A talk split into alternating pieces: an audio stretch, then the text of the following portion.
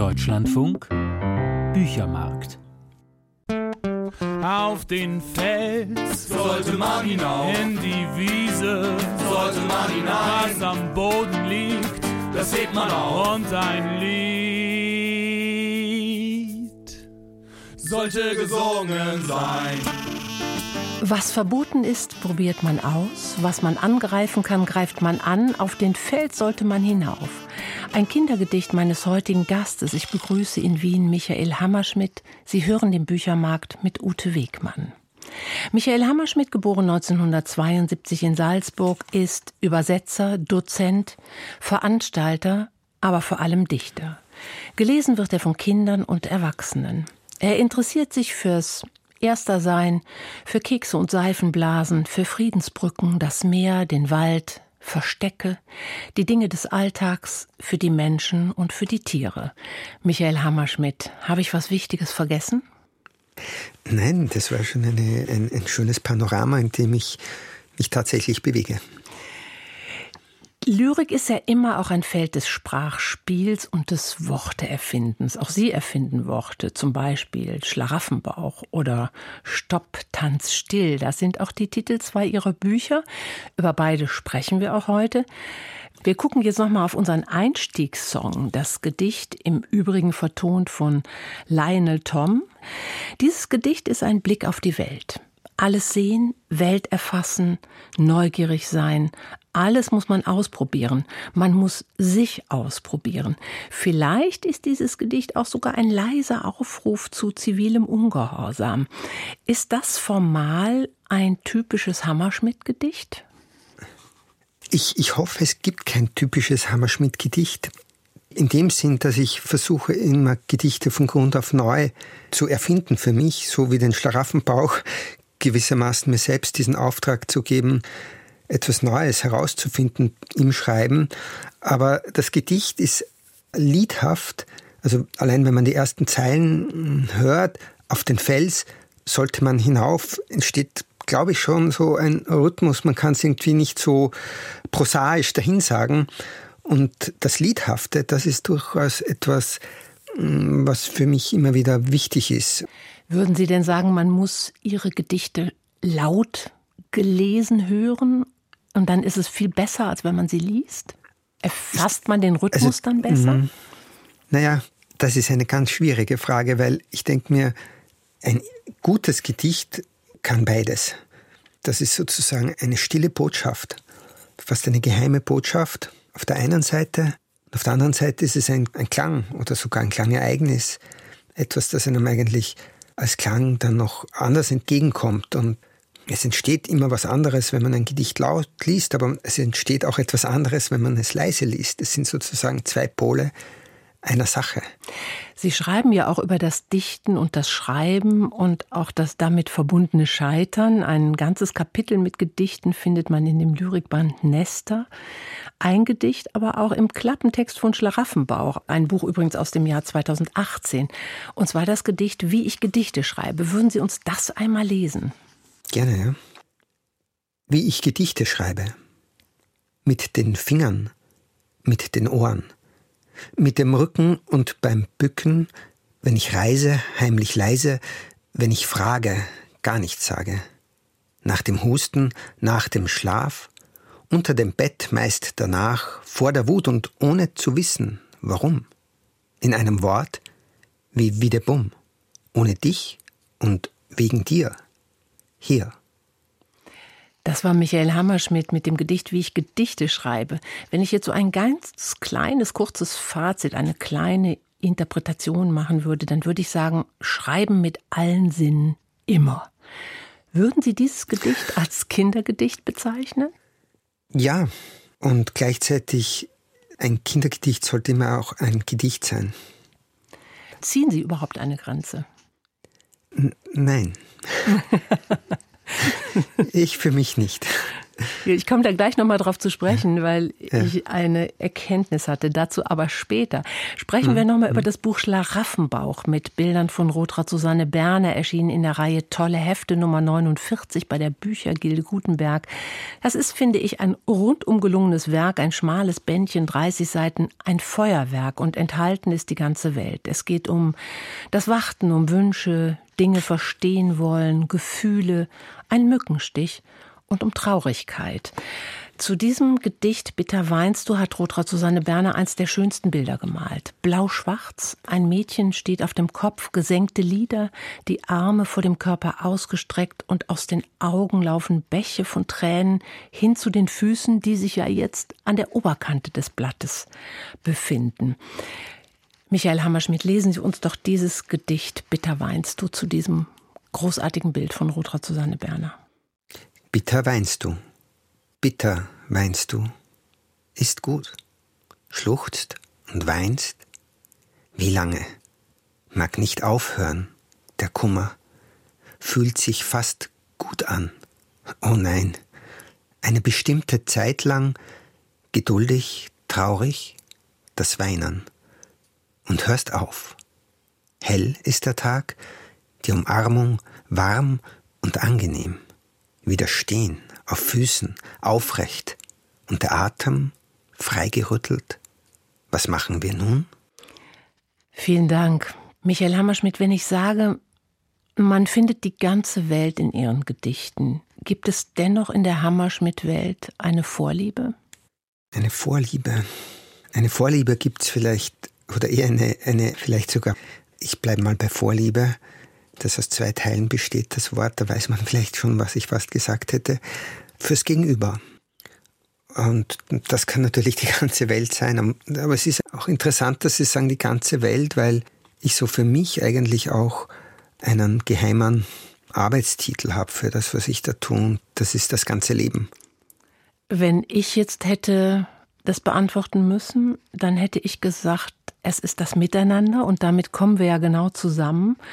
Und das mhm. ist auch sehr schön zu lesen in einem Gedicht wie Bitte geh nicht fort oder zum Beispiel in der U-Bahn, dass ich Sie auch bitten würde zu lesen. In der U-Bahn und Bitte geh mhm. nicht fort findet mhm. man in Wer als Erster. Das stimmt. Das ist auch ein Gedicht mit einer besonderen Position in diesem Gedichtband. Das ist nämlich das letzte Gedicht. Die Bilder wurden von Maria José de Teleria, einer Illustratorin aus Buenos Aires, gemalt. Ich verrate im Vorhinein, was auf diesem Bild, auf dieser Illustration zu sehen sind, nämlich eine ganze Menge Tiere, ein Bär, der sich auf einem Trafo-Kabel schwingt, eine Giraffe, ein Hase, auch andere Tiere. Warum die da wichtig sind, das erschließt sich gleich aus dem Gedicht, das ich lesen darf. In der U-Bahn. In der U-Bahn sitzen wir. Einer dort und eine hier. Aus dem Fenster schauen wir, eine dort und einer hier. Dann setze ich mich zu dir. Vielleicht sehen wir ein Tier. Vielleicht. Vielen Dank. Sie haben das jetzt gerade schon gesagt. Dieses Bilderbuch ist sehr fein und sensibel illustriert von Maria José de Teleria. Mit diesem Buch haben Sie im letzten Jahr den österreichischen Kinder- und Jugendliteraturpreis gewonnen. Wie geht es denn los bei einem Gedicht? Mit einem Wort oder mit einer Idee? Ja, es geht so unterschiedlich los und das macht es auch so ähm, sozusagen unplanbar und mhm. überraschend im besten Sinn. Es lässt sich keine Regel formulieren. Manchmal zeichnen sich Rhythmen ab. Lustige Anekdote. Auf dem Weg ins Café gab es mal eine Zeit, da bin ich immer zum Schreiben, zum Arbeiten hingefahren und prompt auf dem Weg musste ich vom Fahrrad absteigen, weil mir prompt dann einige Male doch was eingefallen ist. Das war so ein kleiner Rhythmus. Manchmal ist eine Erfahrung. Ich glaube, in diesem U-Bahn-Gedicht steckt eine ganz alltägliche Erfahrung, dass wenn man mit Kindern aus dem Fenster im Zug zum Beispiel schaut, dass da dieses Spiel nach Tieren zu schauen eine schöne Tätigkeit ist und ja, das grundiert das jetzt auf der Erfahrungsebene. Und dann ist es ein Moment, den man überhaupt nicht kennt. Ja, manchmal ist es ein Wort. Ja.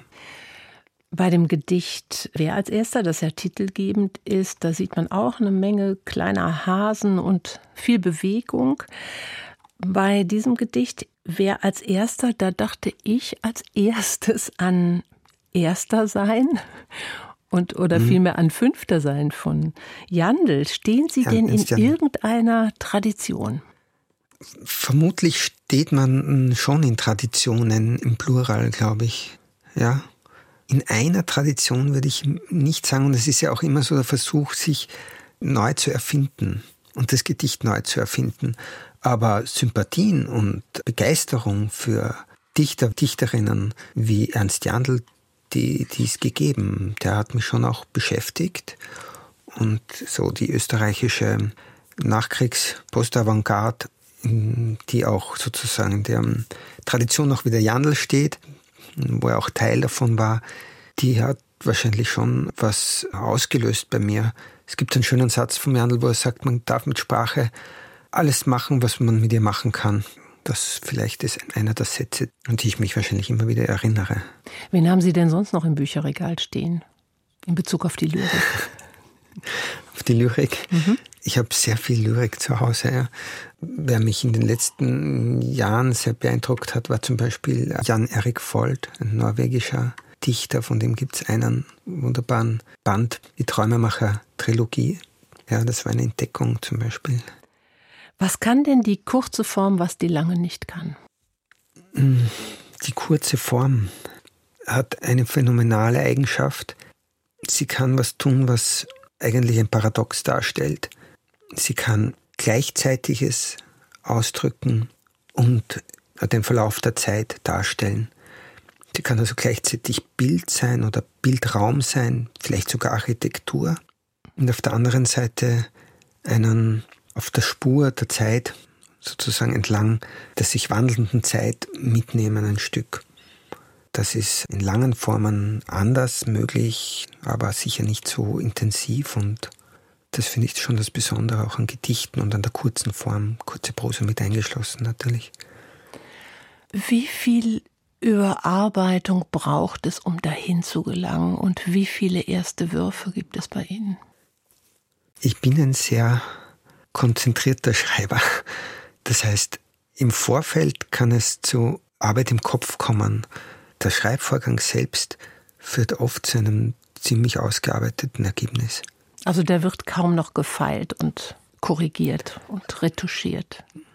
Es kommt drauf an, aber es ist eher auf Details bezogen und selten auf ganze Umstellungen oder ähnliches. Und Details bedeutet, dann wird vielleicht ein Wort ausgetauscht. Genau. Mhm. Oder der Schluss ist manchmal auch eine Frage, die nochmaligen Nachdenken und nochmal Nachbessern einfordert. Sprechen wir kurz über Freiheit. Robert Gernhardt schrieb in seinem Gedicht mit dem Titel Bekenntnis, ich leide an Versagensangst, besonders wenn ich dichte die Angst, die machte mir bereits so manchen Reim zu Schanden. Es gibt bei ihnen eher wenig Neigung zum Reim. Manchmal taucht er unerwartet mitten im Gedicht auf, vielleicht zwei bis vier Zeilen lang, verliert sich aber dann wieder. Kein Reim, ist sowas absolute Freiheit? Ich versuche den Reim eher als eine Art ins breitere Spektrum der Gleichklänge und der Wiederholungen zu denken.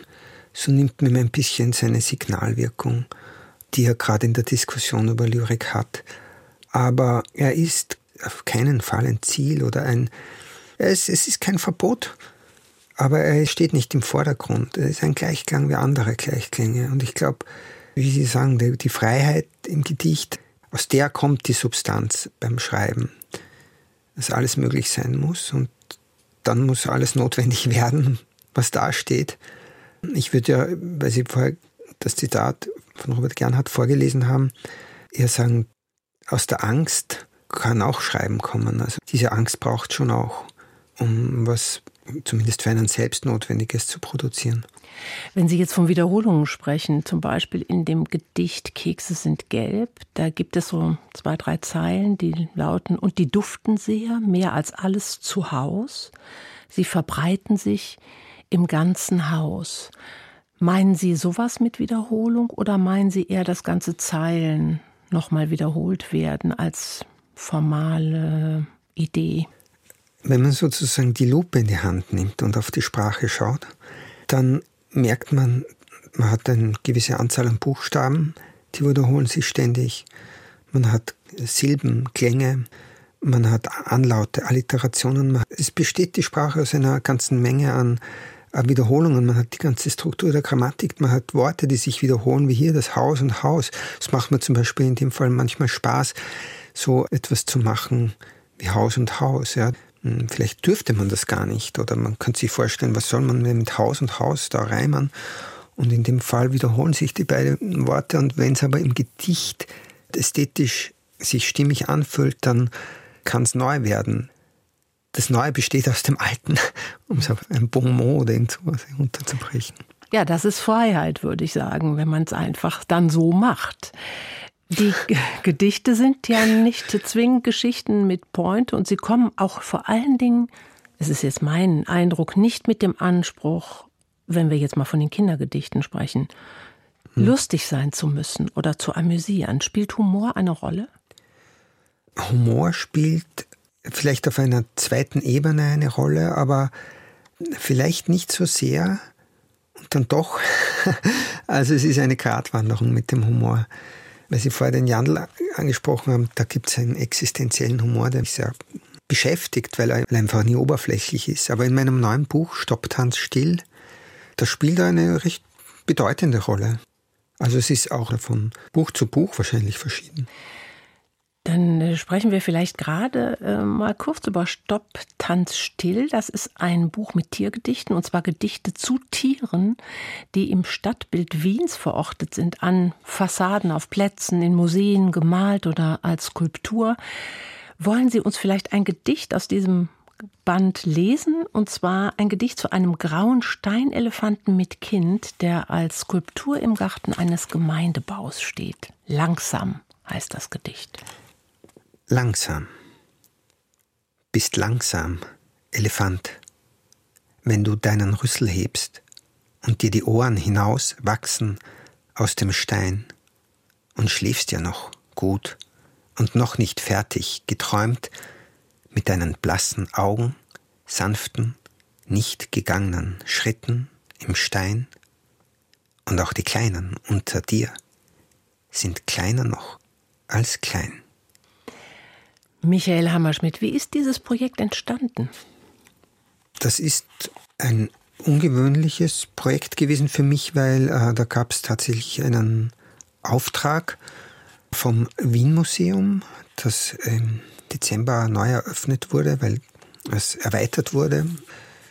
Zu diesem Anlass sollte es vier oder fünf Publikationen geben und man hat sich tatsächlich einen Gedichtband gewünscht zu den Tieren im Museum und den Tieren in der Stadt, um auf diese Weise zu zeigen, wie sehr die Stadt mit dem Museum verbunden ist und umgekehrt.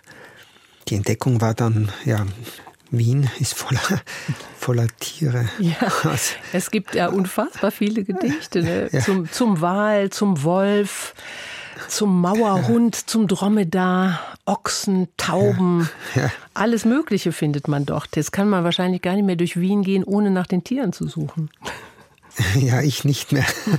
Das ist vorbei. Aber es ist auch sehr, sehr schön äh, zu sehen, wie, wie die Stadt zu einem spricht. Das sind ja auch Kunstobjekte, also sozusagen in dieser Gestaltung dieser Wesen, die einfach ein Gegenüber bilden oder auch vielleicht so eine Art Zwischenglied zwischen Material, äh, Architektur, Raum und uns Menschen, die wir da durchgehen.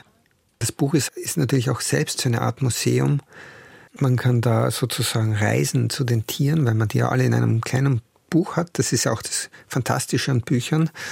Man kann an verschiedene Orte Wiens gelangen.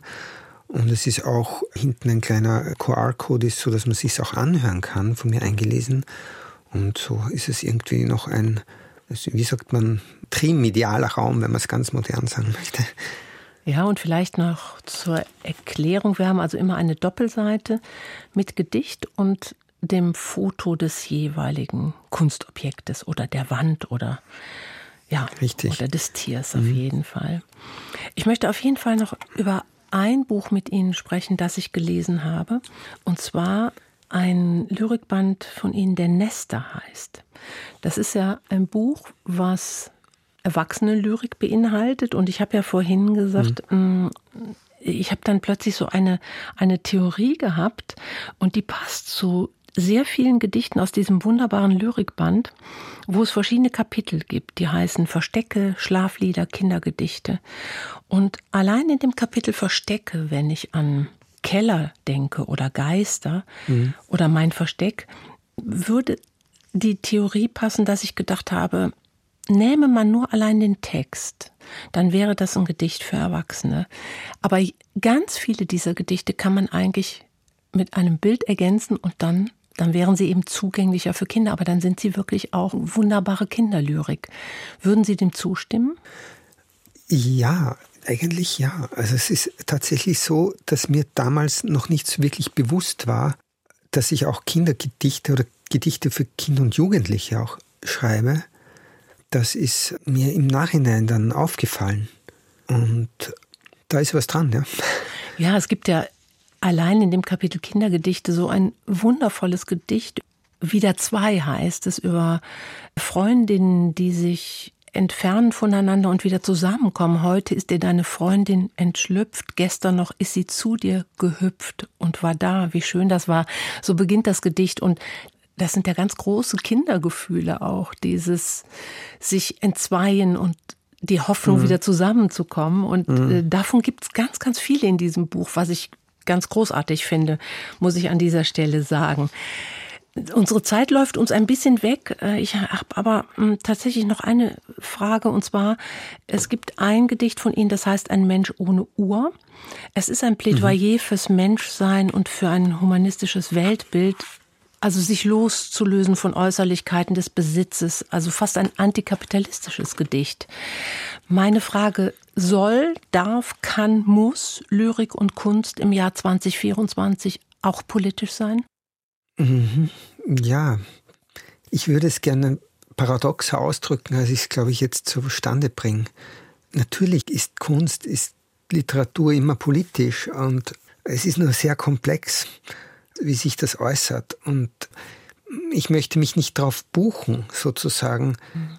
Ja, und gleichzeitig ist es, eine, ist es ein, ein, ein Drang oder es, man wird gerufen sozusagen oder man möchte, man möchte was sagen und manchmal kann man es und manchmal ist es richtig und manchmal ist es auch gut in einer Zeit, wo alle ständig ihre Meinung sagen müssen oder glauben, dass sie Spezialisten sind für alles, ist es auch gut, sich auch zurückzuhalten und oder zu warten und einmal zu beobachten und zu schauen und zuzuhören und erst vielleicht erst viel später was zu sagen. Aber einmal, Michael Hammerschmidt, da sind Sie ausdrücklich geworden und haben die Lesenden, egal welchen Alters, direkt angesprochen und sie zum Handeln aufgefordert. Und auch nun, wenn ich Sie bitte, das zu lesen, mögen sich alle aufgefordert fühlen. Michael Hammerschmidt liest nun zum Abschluss die Friedensbrücke aus dem Bilderbuch Wer als Erster? Michael Hammerschmidt, bitte. Ich möchte vielleicht vorher auch ein kurzes Wort zum Bild sagen, das einen riesigen Bären zeigt und einen kleinen Käfig, in dem ein Vogel sitzt. Und ähm, auch ich habe mich gefragt, ja, wo ist denn da die Friedensbrücke oder wo ist die Anspielung auf die Friedensbrücke? Und dann habe ich entdeckt, dass sich das Auge des Bären und der kleine Vogel auf gleicher Höhe befinden und der Blick zwischen den beiden vielleicht die Friedensbrücke ist, die Maria José de Telleria hier gesehen hat. Die Friedensbrücke. Überall kann sie stehen. Nie ist sie fertig gebaut. Die eine und andere hat man richtig verhaut. Was man braucht, setzt es ein. Egal ob groß oder klein. Alles zählt. Worte, Taten, Gedanken, Blicke. Was man nicht tut. Genau. Bau sie grau, gelb oder blau. Aber bau sie. Sie fehlt. Bau. Michael Hammerschmidt, ganz herzlichen Dank. Das war die Friedensbrücke aus dem Bilderbuch Wer als Erster. Und das war der Büchermarkt mit Lyrik für alle, mit dem Künstler Michael Hammerschmidt aus Wien. Herzlichen Dank für den Austausch. Und, danke äh, auch vielmals. Danke auch an alle Kollegen und Kolleginnen in der Technik im ORF und im Deutschlandfunk hier in Köln. Nächste Woche an dieser Stelle Dina Netz und jetzt im Anschluss Computer und Kommunikation. Einen schönen Februar und lesen Sie Gedichte. Das wünschen Michael Hammerschmidt und Ute Wegmann.